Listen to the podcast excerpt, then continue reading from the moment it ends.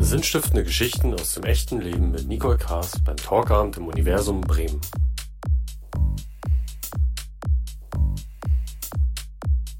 Mein nächster Gast hatte einen Wendepunkt am 25. Mai 2023.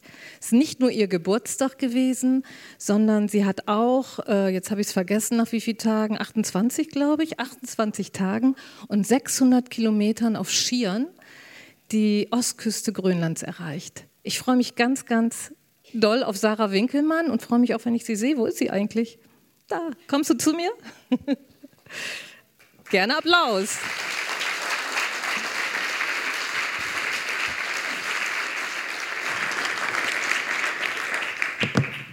Hallo Sarah, ich freue mich sehr, dass du da bist. Hi, vielen Dank, dass du mich eingeladen hast. Ja, du bist ja auch äh, sozusagen eine Bremer Dern, ne, wie du auch selber auf deiner Website schreibst, lebst aber in Norwegen, arbeitest ja. dort als Strategieberaterin und wenn du nicht gerade deinem Extremsport frönst. Ich freue mich sehr, dass du heute nach Bremen gekommen bist. Ja, ich muss sagen, also vielen Dank für die Einladung und mein Puls ist auch jetzt schon höher als auf Grönland. Also, aber ich freue mich natürlich davon zu erzählen. Wir freuen uns auch und das lässt ja nach drei bis fünf Sätzen meistens nach und von daher, ähm, zumindest bei mir. Ja, genau. Du bist ja so als Norddeutsche eher dem Segeln oder dem Wassersport äh, wie äh, zugeneigt gewesen. Und jetzt hast du ja vor gut zwei Jahren auf einmal deine Skifahrerkarriere begonnen. Äh, was hat dich zu diesem Wendepunkt gebracht? Was war passiert? Wie kam das? Ähm, das war eigentlich so ein bisschen Zufall, dass ich ähm, gefragt wurde. Das war damals in der ähm, kurz zum Ende von Covid, dass mein damaliger Freund, ähm, dass unsere Beziehung geendet hat und ähm, man kennt es so ein bisschen, ne? das heißt, es ist ein bisschen die Zeit, um sich neu vielleicht auch zu finden und ich wurde eingeladen auf einen Tag auf Skiern von einem Kumpel und hatte auch gar keine Lust darauf. Ne? Ich, ich, ich, bin nicht für Skifahren gemacht. Ne? Ich komme aus, aus Bremen-Nord und äh, wir haben ja keinen Schnee. Ähm, das, äh, das ist nicht mein Ding. Aber dann ähm, dachte ich mir, okay, ich komme trotzdem mit, um ein, ein, ein, cooles Bild zu machen. Ne? Also man kennt das ja, wenn man gerade irgendwie aus einer Beziehung ist, dann will man unbedingt zeigen, wie cool das Leben gerade ist. Und ähm, das war auch meine Intention, Hauptsache ein cooles Bild machen. Ähm, und habe das auch gemacht. Das ist auch ein schönes Bild geworden. Äh, aber tatsächlich an dem Tag, als wir Ski gefahren sind, da war das so viel mehr als irgendwie versuchen, irgendjemanden ähm, zu zeigen, dass das Leben so viel cooler ist, sondern eher tatsächlich, dass man entdeckt hat, dass das super schön ist, also auf Skiern zu stehen, obwohl man eben zehnmal hinfällt und obwohl man eben diese Balance nicht hat. Und ähm, das war ganz cool. Dann gleich tatsächlich nach dem zweiten Tag auf Skiern, ich bin dann gleich den Tag danach nochmal auf Skiern gestanden, habe ich, ähm, wie ich damals dachte, diesen, den dümmsten Kauf überhaupt gemacht. Ich habe äh, 480 Euro für Skier ausgegeben und dachte mir so, oh, das, ist, das ist unglaublich dumm gerade, das ist unglaublich spontan gewesen, ähm, aber nachher hat es trotzdem, hat es bis jetzt geklappt, also ich habe die Skier immer noch. Also heute war es wirklich gesehen echt ein Wendepunkt, ne? dass du diese, diesen Skikontakt hattest. Ne? Ja. Ist ja, ich glaube, du hast dann ja auch viel in Bremen-Nord äh, geübt erstmal. Äh, von Bremen-Nord bis Grönland ist ja jetzt noch eine kleine Strecke. Äh, wann ist so das erste Mal in deinem Kopf entstanden, das könnte mehr sein, als jetzt einfach erstmal auf Skiern so ein bisschen Skifahren zu lernen? Oder ich weiß nicht, was deine Inter äh, Intention zuerst war. Ja, also ich hatte da auch gar nicht Grönland im Kopf. Also als ich da die ersten Male auf Skiern stand, ich war ungefähr so gut wie der norwegische Dreijährige vom Niveau. Und also wirklich sehr gut. ähm, und habe dann tatsächlich gemerkt, okay, ich mache das erstmal für mich. Ich habe, wie du schon eben erzählt hast, ähm, in Bremen Nord, hinterm Deich, verschneite Wiesen, 2021 ähm, hatten wir das große Glück, dass tatsächlich viel Schnee lag und nicht nur drei Tage mit fünf Zentimetern, sondern zwei, drei Wochen. Keine Top-Qualität, aber es hat gereicht. Und dann eben diese Kombination YouTube-Videos angeschaut, Skifahren gelernt und man, man ist immer besser geworden und damit eben auch ein neues Hobby und die Freunde verändern sich ja auch. Ne? Also man, wenn man ein neues Hobby beginnt, dann lernt man da Leute kennen und über die Leute lernt man nochmal neue Leute kennen und dann wachsen eben auch die Herausforderungen. Ne? Der eine sagt, hey, hast du schon mal bei, bei minus 15 Grad im Zelt geschlafen? Ich so, nee, ja, lass es mal ausprobieren. Und, ähm, und dann eben ein halbes Jahr, nachdem ich Skifahren gelernt habe, kam das dann, also im Zelt schlafen, im Schnee Und dann später die erste Expedition, das war ja ein halbes Jahr später, dann wieder die zweite und dann erst, der, dann erst Grönland. Also ich habe nicht nach dem zweiten Tag gleich von Grönland geträumt. Aber es kam später. Hat sich so hochgeschaukelt, kann man das Genau, so sagen? richtig, ja. Und warst du auch vorher schon für Kälte affin? Weil ich muss sagen, so bei Kälte zieht sich bei mir immer eher zusammen. Ähm, Im Alltag äh, tatsächlich. Also äh, Kälte macht mir nicht so viel aus. Ähm, also das war nicht so das ganz große Problem. Aber ich muss auch sagen, so die erste Nacht äh, bei minus 15 Grad, unglaublich kalt. Also man hat ja noch gar nicht dieses ganze Wissen und die Erfahrung, ähm, viel Angst auch tatsächlich. Und da muss ich auch gestehen, da bin ich auch mehrmals aufgewacht mitten in der Nacht. Mir war so kalt. Und das Erste, was ich gemacht habe, war so ganz rational Kleidung angezogen und bin dann so in Runden ums Zelt gerannt, ne, um wieder warm zu werden. Und habe das dann mehrmals pro Nacht gemacht. Also, aber auch das, das lernt man mit der Zeit. Zum Glück. Aber ich glaube, auch dein Equipment war am Anfang noch nicht ideal, könnte man Nee. sagen, oder? Was war das für ein Zelt? So ein Wurfzelt vom Festival oder? Also so schlimm noch nicht, aber, aber fast. Also es war, es war ein Dreijahreszelt, ein Zelt, auch ein Zelt, das ich immer noch habe. Mein, mein erstes Zelt, so ein kleines blaues, ähm, eineinhalb Mann Zelt. Ähm, eigentlich nicht für Winter und Schnee gemacht, aber man kann auch nicht mal aufrecht drin sitzen. Ne? Man muss dann immer, also gerade ich ne, mit meinen 1,85 muss dann immer so darin sitzen. Ähm, aber äh, ja, hat, äh, musste erstmal herhalten, genau. Und irgendwann ist aber sozusagen, sind die Pläne größer geworden in deinem Kopf. Und ich glaube, dann hast du dich ja auch wirklich immer mehr, ich glaube auch, alles selbst gesteuert. Also ich weiß nicht, ob YouTube immer deine Quelle war, äh, weiter vorbereitet. Und ich habe auch ein Foto mitgebracht. Genau. Ähm, was hat das auf sich mit diesen Autoreifen?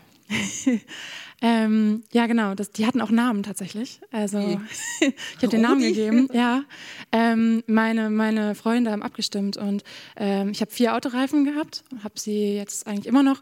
Ben und Jerry und die anderen heißen Hundi und Rex. Und ähm, genau, also die, die Autoreifen ähm, simulieren eben das Gewicht vom Schlitten. Also auf Expedition hat man ja einen Schlitten oder zwei hinter sich, die dann eben äh, 75 bis 80 Kilo wiegen, zum Beispiel jetzt ähm, in Grönland. Auf den anderen Expeditionen ein bisschen weniger. Und das ist ja natürlich eine große Beanspruchung an den Körper. Und Autoreifen sind so ein bisschen das Training, wo man, man das ganz gut simulieren kann, wenn man sie über Schotter zieht, wie man da auch sieht. Und das habe ich so ungefähr äh, 15 Stunden die Woche gemacht, um eben wirklich den 15. 15 Stunden die Woche? Genau, Okay. um den Körper so daran zu gewöhnen. Also es waren immer sehr lange, ähm, sehr lange Einheiten und dann zieht man die eben die Berge hoch ähm, und ja. Die, die interessanteste Frage tatsächlich, die man immer gestellt bekommt, neben ganz interessierten Blicken, ist tatsächlich, ähm, darf ich aufspringen? Das ist die Nummer eins Frage. Wenn du so unterwegs bist? ja, tatsächlich, ja. Und hast du es schon mal erlaubt? So aus Trainingszwecken? Ist zu schwer. Ist so schön. Alles klar. Und der Schlitten ist später ja so 80 Kilo. Mhm. Ähm, Was ist da eigentlich alles drin in deinem Schlitten?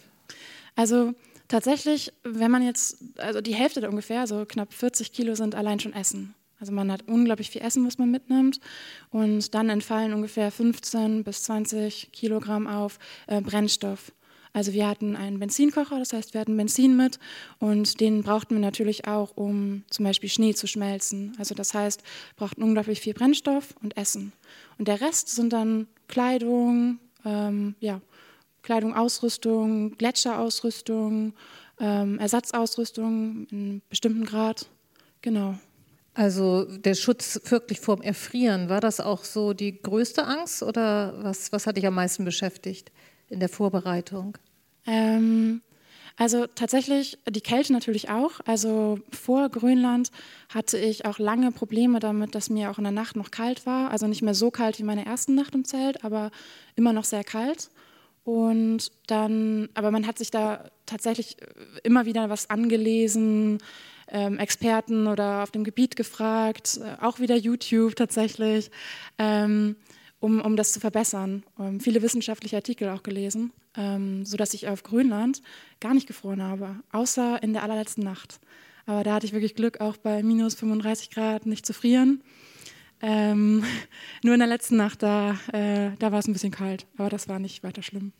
Ich glaube, die Herausforderung ist auch, dass man ja für alle möglichen Situationen andere Schichten braucht. Ne? Was, was, hast du da für Situationen, wenn du da unterwegs bist? Ja, ähm, mega gute Frage. Also wir hatten tatsächlich, also wir hatten gar nicht so viel Kleidung an. Ähm, wenn wir Skifahren, also den Schlitten ziehen, auch bei minus 15, minus 20 Grad hat man dann ein, ein Base Layer, eine Wollschicht an, also ein Wolloberteil und ein Wollunterteil, äh, zwei bis drei Paar Socken, Skischuhe und dann eigentlich nur eine Außenschicht, also die wind- und wetterabweisend ist. Also es ist eine klassische Regenjacke, also eine Skijacke und eine Skihose, so eine Latzhose.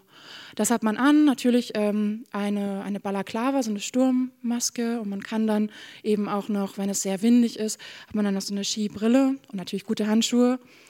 Aber sofern man aufhört, wirklich äh, Ski zu fahren, sich zu bewegen, wirklich eine Minute danach ist es noch in Ordnung, aber schon zwei Minuten danach braucht man, wird einem unglaublich kalt. Also das heißt, da braucht man dann wirklich eine Daunenhose, die man über die Kleidung zieht, eine ganz dicke Daunenjacke, nochmal eine extra Mütze, extra Handschuhe. Und das muss man dann idealerweise auch schon vorher machen, weil es kostet unglaublich viel Energie für den Körper, von einem kalten Zustand wieder warm zu werden, als dass er konstant warm bleibt. Also immer vorausschauend sich auch kleiden tatsächlich. Und das ist echt existenziell, ne? Also ja, da, das ist kein Fall. Spaß, ne? Also ja. genauso wie es ja auch, glaube ich, wenn du dein Zelt aufbaust und zum Beispiel Wind ist, also genau. da darf auch nichts passieren. Das ist dein einziger Schutz, so habe ich es verstanden. Genau, richtig. Also das Zelt aufbauen, gerade bei Wind muss super koordiniert sein, weil, also das Zelt ist ja eigentlich nur eine große Plastikfolie, ne, mit so ein bisschen Gestänge drin. Und ähm, äh, da muss man super aufpassen, dass einem das nicht, wenn man das jetzt rausnimmt, es weht ganz stark, dass das Zelt dann auf einmal futsch ist. Weil bei so einer großen weißen Landschaft, da ist keine Vegetation, kein Berg oder so, das ist dann auf einmal weg, wenn stark Wind ist. Ne? Also das heißt, da muss dann einer auf dem Zelt mit seinem ganzen Körpergewicht knien hält das Zelt fest und der andere steckt dann eben die essentiellen Heringe schon mal rein und ganz am Schluss, wenn das Zelt überall schon befestigt ist, erst dann stellt man es auf. Mhm. Wie lange hast du dich insgesamt auf Grönland so vorbereitet? Du hast ja eben gesagt, du hast schon Vortrips sozusagen gemacht, die ja auch mhm. nicht ohne waren. Ne? Ich glaube, Spitzbergen warst du genau, auch. Ne? Ja. Das ist ja auch äh, eigentlich auch ein bisschen Grönland, oder? Also ich meine, so von der Temperatur her. Ja, auf jeden Fall. Mhm. Also tatsächlich ist es auf, ähm, ähm, auf Svalbard, in, also Spitzbergen, ist es noch ein bisschen kälter gewesen dort. Also da hatten wir so minus 40, das hatten wir nicht ähm, in Grönland. Und Hast du dann geschwitzt? Grönland? Nein. ähm, ähm, aber ähm, wir haben, also ich habe mich insgesamt zehn Monate darauf vorbereitet, also zehn, elf Monate, so knapp ein Jahr, ähm, habe ich da trainiert und äh, auch alle Sachen zusammengesucht, die ich da brauche. Ja. Und als du dann in Grönland, also auf der, an der Westküste seid ihr gestartet, ne? als du da angekommen bist oder hingefahren, geflogen ja wahrscheinlich, was für Gefühle oder Gedanken hattest du da? Ich meine, du hast ja alles gemacht, was dir zur Verfügung stand, gehe ich mal von aus im Vorfeld. Aber wie war es dann da wirklich hinzufahren?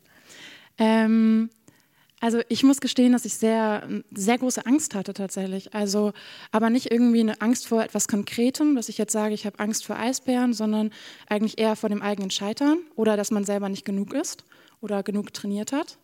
Ähm, wir haben tatsächlich, als wir angekommen sind, haben wir in so einer Lagerhalle geschlafen, die letzte Nacht. Da haben wir den ganzen Tag, also acht Stunden lang gepackt, nochmal geguckt, haben wir alles mitgenommen und dann haben wir geschlafen oder versucht zu schlafen, dann in der Lagerhalle. Und ich weiß noch, ich bin alle zwei, drei Stunden aufgewacht, weil ich ähm, wirklich geträumt habe, oh, ich habe nicht genug Essen mit. Dann bin ich wieder aufgewacht, oh, ich habe zu viel Essen mit. Und ähm, habe ich irgendwas vergessen? Habe ich gut genug trainiert? Ist das jetzt wirklich eine ganz schlechte Idee, weil ich so wenig Erfahrung auf Skiern habe? Also super viele Selbstzweifel tatsächlich in der Nacht, bevor es losging, die aber dann tatsächlich in den Tagen danach ähm, glücklicherweise unbegründet waren. Aber ich stelle mir auch vor, dass es ja wie ähm, sozusagen das erste Mal komplett aus der Zivilisation, also alles, was hier sozusagen safe ist und normal ist, und auf einmal musst du alles selber verantworten. Und du hast ja alles selber ergoogelt, sozusagen. Da kann ich mir schon vorstellen, wie man da auch seiner, mit seiner eigenen Verantwortung äh, vielleicht auch strauchelt. Du warst ja nicht alleine oder du, ich glaube, du durftest auch gar nicht alleine. Genau. Ne? Ihr wart mhm. ein Team. Ja. Und wie viele Menschen oder Männern war es, glaube ich, alle? Ne? Ähm, wir waren insgesamt elf Stück und ähm, wir waren neun Männer und zwei Frauen. Ah. Und ähm, richtig, also man darf es nicht alleine machen, sondern ähm, muss das eben in einem, in, einem, in einem, Team machen. Also sonst bekommt man keine Erlaubnis. Man muss sich wirklich bei dem Norwe äh, grönländischen Staat bewerben um so eine Erlaubnis. Musste auch einen Lebenslauf hinschicken, wie viel Erfahrung man schon hat. Und die geben dann ihr Daumen nach oben oder Daumen nach unten. Und wir waren eben also ein skandinavisches Team, also ganz äh, viele Norweger, ein paar Schweden, Dänen und äh, ich eben als, als Deutsche. Man hat sich da erst getroffen oder hatte man schon vorher Adressen und hat irgendwie sich ausgetauscht? Genau, also wir haben auch tatsächlich zusammen trainiert. Also das wäre, ähm, wir hatten auch so eine kleine Mini, äh, so eine Generalprobe ungefähr vier, fünf Monate davor in, in Norwegen, wo wir eine Woche lang zusammen auch trainiert haben, damit wir auch sehen, okay, passen wir auch alle zusammen, ähm, ähm, ja, kennen wir unsere Stärken und Schwächen und, ähm, und haben uns dann auch immer über eine Facebook-Gruppe immer wieder ausgetauscht und koordiniert. Also es war schon eine echte Teamleistung da. Auf jeden auch, Fall. Ne? Mhm. Ja, auch noch mehr. Also da seid ihr schon unterwegs. Ich finde ein sehr beeindruckendes Foto. Ähm, was, was ist dir dann so beim Losgehen, die ersten Tage, was kam da so auf dich zu? Oder wie, was hast, ja, was ist dir da so begegnet an Herausforderungen oder vielleicht auch nicht? Vielleicht war alles wie gedacht. Ja. Ähm, also die ersten Tage tatsächlich, man muss sich als Grönland auch gar nicht so als, als unglaublich flach immer nur vorstellen, sondern wir sind bei 300, 400 Meter über dem Meeresspiegel begonnen und der höchste Punkt auf unserer Route ist tatsächlich so hoch wie die Zugspitze, also knapp 2900 Meter. Und da sind wir sozusagen immer wieder ähm, über zwei, drei Wochen hinauf äh, geklettert, äh, mehr oder weniger. Also nicht geklettert, aber in dem Sinne immer wieder, ähm, es ging aufwärts. Das hat man gar nicht so ge sehr gespürt. Also man konnte zwar nicht immer super gleiten auf den Skiern, aber es ging immer bergauf. Und die ersten Tage haben wir sehr, sehr viele Höhenmeter gemacht. Das heißt, die ersten Tage auf Eis war wirklich so ein Schnee- und Eis-Labyrinth. Wir, es war blaues Eis, also tatsächlich Gletschereis also kein Schnee, der da drauf lag. Das heißt, wir konnten gar nicht mit Skiern fahren, sondern hatten Spikes an und sind dann sozusagen über, über durch dieses Gletschereis haben wir uns navigiert und immer wieder weiter nach oben. Super frustrierend, weil immer wenn man so ein bisschen nach oben gekommen ist, auf so einen Hügel, ging es dann gleich wieder runter und auch ziemlich gefährlich, weil man ja hinter sich dann den 80 Kilo, die 80 Kilo Schlitten hatte, die dann auch zusammen mit einem in die Hacken oder äh, gerutscht sind. Also ähm, Kraft, sehr, sehr viel Kraft brauchten wir in den ersten Tagen. Genau. Und wie war eure Tagesstruktur oder ja, ja. Wie seid ihr da vorangekommen?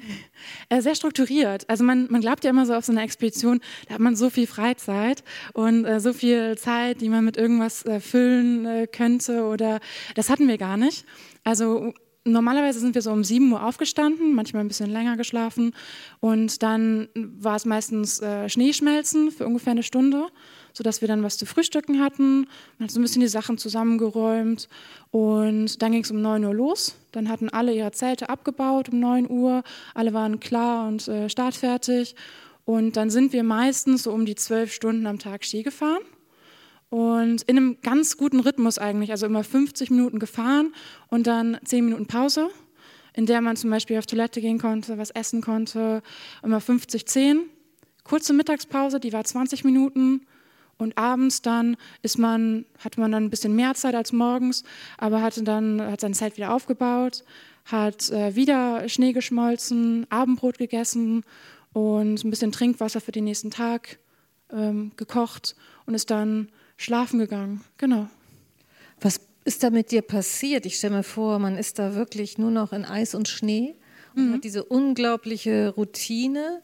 Wie hast du dich da verändert oder in den Momenten oder was hat sich in dir verändert?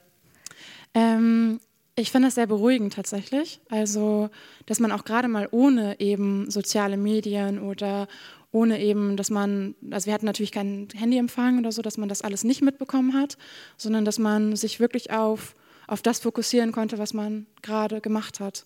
Und in den ersten Tagen war das sehr schwierig, weil man ja immer so eine, so eine 24, 7 ähm, ist man es gewohnt, jederzeit irgendwie das Handy zu öffnen oder die Zeitung oder mit jemandem reden zu können. Und das hatte man da nicht. Man war sozusagen alleine mit seinen Gedanken. Und es ist aber auch ganz interessant, weil es ist auch sehr unterhaltsam, was man, was man selber denkt tatsächlich. Ähm, ich, habe, ich habe Tagebuch geführt und habe dort auch meine Top 3 Ängste immer geführt, aber auch so das Top 3 Essen, was ich gerne nach der Expedition essen wollen würde und habe das dann immer verglichen von Tag zu Tag. Und unter den Top 3 war immer Erdbeeren, Pizza und Spargel. Also aber immer in einer anderen Reihenfolge. Also es ist auch sehr interessant, was so der Körper gerade denkt oder der Kopf. Also ähm, Oder das Gefühl, ne? Ja, die Ängste. Ne? Genau. Ähm, viele haben tatsächlich von meinen Expeditionskollegen haben Musik gehört. Um, die hatten dann ihr, ihr Telefon dabei oder einen MP3-Player und haben Musik gehört. Also Audiobücher, äh, Playlists das ist das Einzige, was ich in meiner strategischen Planung vor der Expedition nicht geschafft habe. Ich habe mir keine Audiobücher heruntergeladen und hatte auf Spotify zwei Playlists für 28 Tage. Das eine war die meines kleinen Bruders und das andere war die Weihnachtsplaylist. aber, aber nicht die interessante Playlist, sondern wirklich diese Chorversion von deutschen Weihnachtsliedern. Das also heißt, also kein Wham? Nein, es war dann wirklich Udo Fröhliche.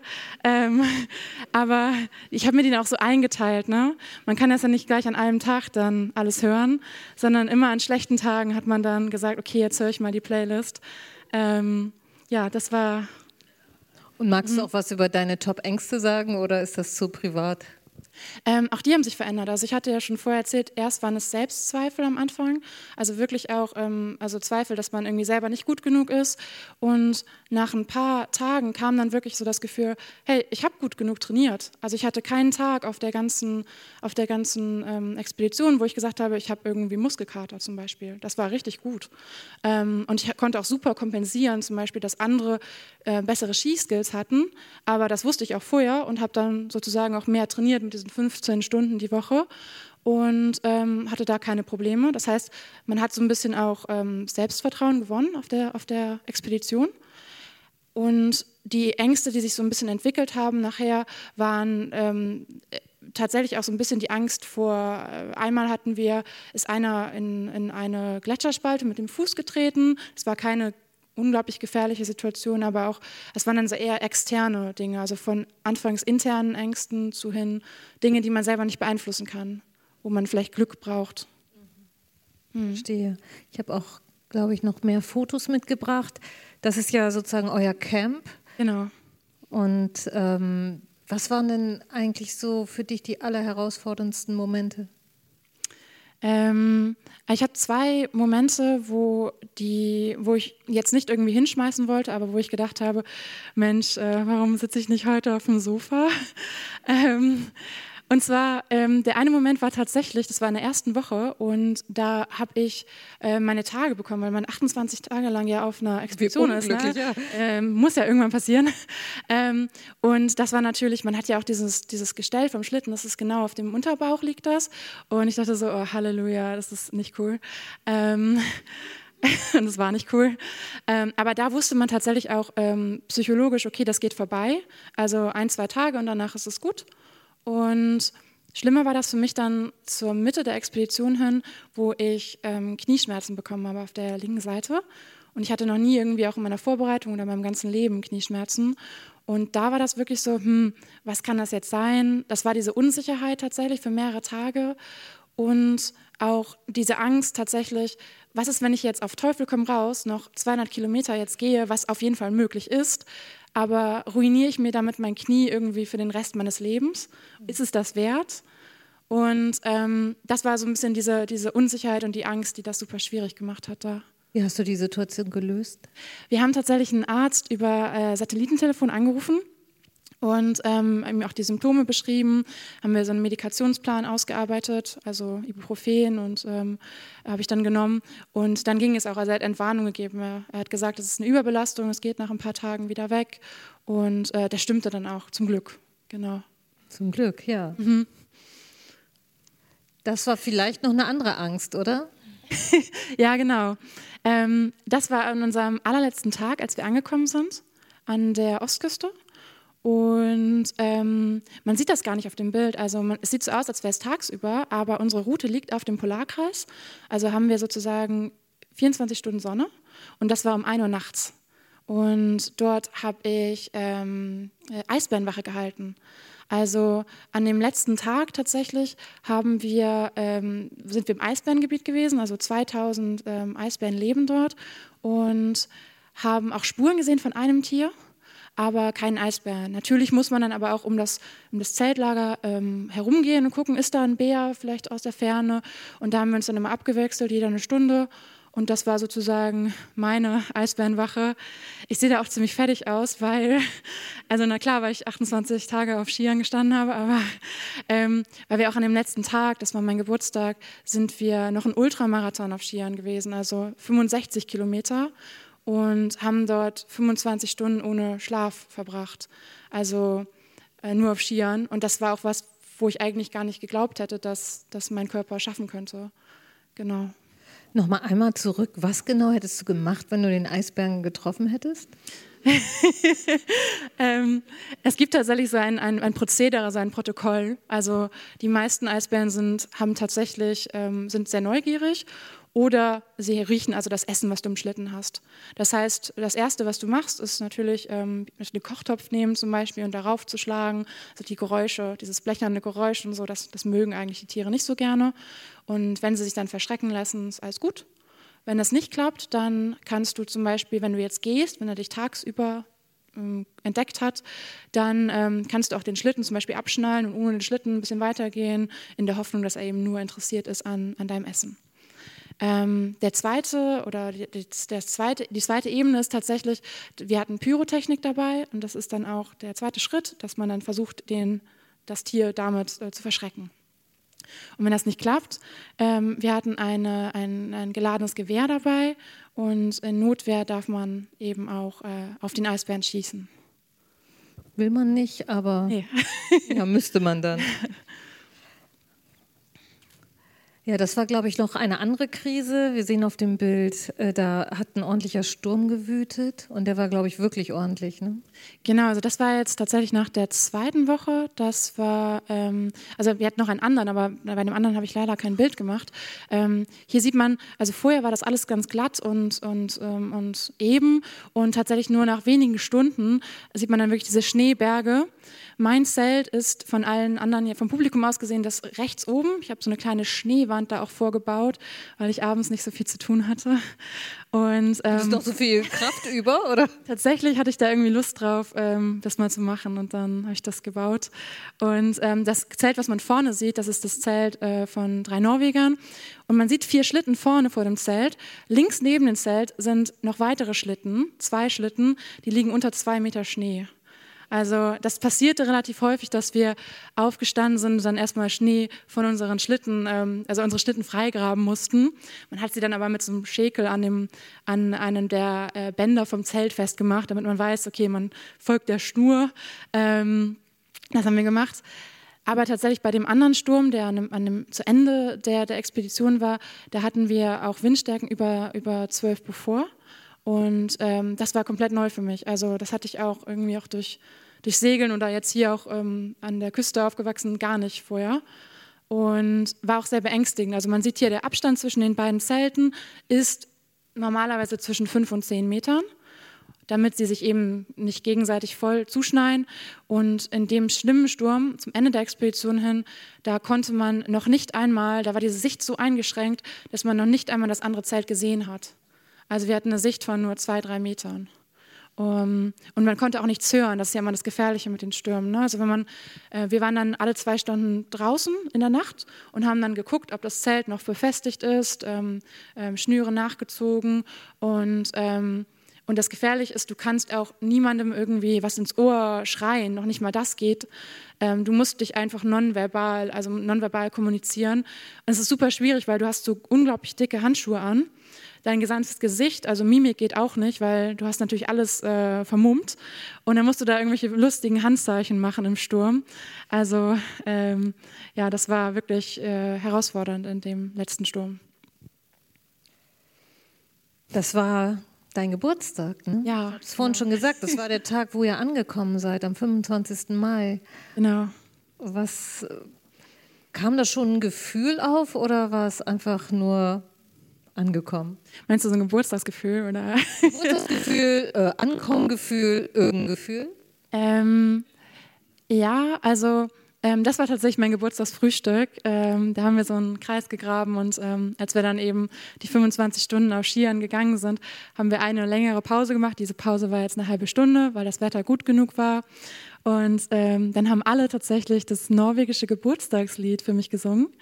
Ähm, das ist ein Lied, wo man auch tatsächlich hüpft und sich im Kreis dreht. Und es war ganz schön, so erwachsene Leute das äh, machen zu sehen. Das hat mich sehr gerührt. Und ähm, tatsächlich, also da war auch die Stimmung, das Wetter ist gut. Wir hatten jetzt die letzten Tage Sturm. Die letzte Woche war anstrengend. Wir sind nachts gegangen und haben tagsüber geschlafen, weil das Wetter so schlecht war. Und wir sind bald im Ziel und es geht bergab. Der letzte Tag ging wirklich bergab und das war total schön, weil es viel leichter natürlich auch ging. Und, ähm, und wir haben uns alle auf die Ostküste gefreut. Ja.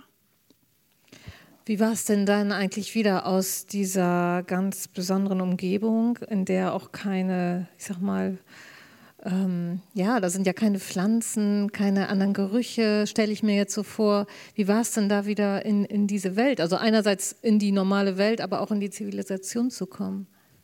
Ähm, ja, tatsächlich. Also wir sind an der Ostküste angekommen und ähm, tatsächlich haben wir, waren wir alle uns einig. Wir haben unglaublich gefroren in der ersten Nacht, obwohl wir in einem Haus geschlafen haben. Ja, weil man tatsächlich über die lange Zeit, die erste Schicht am Körper war so eine Wollschicht und auf einmal hat man so ein normales Baumwoll-T-Shirt wieder an. Ne? Und ähm, obwohl es, es war auch noch relativ kalt an der Ostküste. Also jetzt nicht so kalt wie auf dem Eis, aber da hatten wir so fünf Grad. Und ähm, nachts haben, haben die meisten auch wirklich gefroren, weil man das so, so gewohnt ist von einem Schlafsack. Ne? So Schlafsack, man kann sich drehen und wenden, wie man möchte und die Füße sind immer noch bedeckt. Und auf einmal in einem, in einem echten Bett mit so einer dünnen Decke, da war das nicht mehr der Fall. Und äh, ja, viele von uns haben da gefroren tatsächlich. Interessante Erfahrung. Mhm. Und was denkst du, hat dich jetzt in den letzten zwei Jahren, was hat sich in dir am meisten verändert? Ähm, ich glaube, ich habe was wiedergefunden, was ich eigentlich schon in meiner Kindheit hatte. Und zwar, dass ich super gerne und super viel Zeit draußen verbringe. Also ähm, Mama und Papa sind sehr gute Segler tatsächlich. Und wir, ich bin zum Beispiel zu meinem, bis zu meinem 18., ähm, 16. Lebensjahr noch nie in einem Hotel gewesen oder noch nie mit einem Flugzeug irgendwo hingefahren. Das heißt, wir sind dann immer mit dem Boot an der Nordseeküste gewesen und äh, ich kenne alle ostfriesischen Inseln. Also wenn man da eine Frage an mich hat, ich kann äh, sagen, wo genau was ist und besonders Spiekeroog. ähm, also das, das war so, womit ich aufgewachsen bin. Ne? Also wir haben, wir haben viel Zeit dort verbracht, also vier bis sechs Wochen jeden Sommer, aber eben halt nie irgendwie im Ausland oder irgendwie gereist oder Hotel. Und, ähm, und das fand ich eigentlich auch, das ist ja ähnlich mit dem, mit dem Skifahren. Ne? Also man hat diese ein relativ einfaches Leben, nicht viel Luxus, aber die große Freiheit zu machen, was man möchte. Und, und am Ende des Tages ähm, hat man auch einen ganz großen Respekt für die Natur. Also, dass man, dass man rausgehen kann und dass es, es einem gut geht dann. Also, das ist schon schön, ja. Was sind deine nächsten Ziele? So wie ich dich einschätze, gibt es welche? ähm, also mein, mein, Ziel ist ähm, eigentlich im nächsten Jahr, dass ich, dass ich gerne an den Südpol möchte. Das wäre ein bisschen länger als Grönland. Also statt äh, 600 Kilometer wären es 1000 Kilometer. Und ähm, das bedarf natürlich auch großer Planung wieder. Und äh, ja, das ist jetzt bislang das Ziel. Ja, ich wünsche dafür wirklich sehr, sehr viel Erfolg. Ich bin unglaublich beeindruckt äh, über deine Kraft, deinen Willen und deine, ja, auch was du selber für dich alles herausgefunden hast. Ich habe nur noch eigentlich eine Frage. Hat dein Ex-Freund sich nochmal wieder gemeldet? ähm, glücklicherweise nicht. Und ich habe dann auch äh, jemanden Neuen gefunden. Ähm, ja, aber das Bild hat ihn leider nicht beeindruckt vom Skifahren. Ne? Aber was will man machen? Manche Türen, die zugehen, das ist auch gut so. Also, Auf jeden Fall. Sarah, ich danke dir unglaublich, dass du hergekommen bist. Vielen, vielen Dank für deine Geschichte. Und wir können jetzt gleich nochmal alle zusammen und du auch aus dem Publikum nochmal einmal die Bilder genießen. Also, Vielen Dank, Dankeschön. Dankeschön.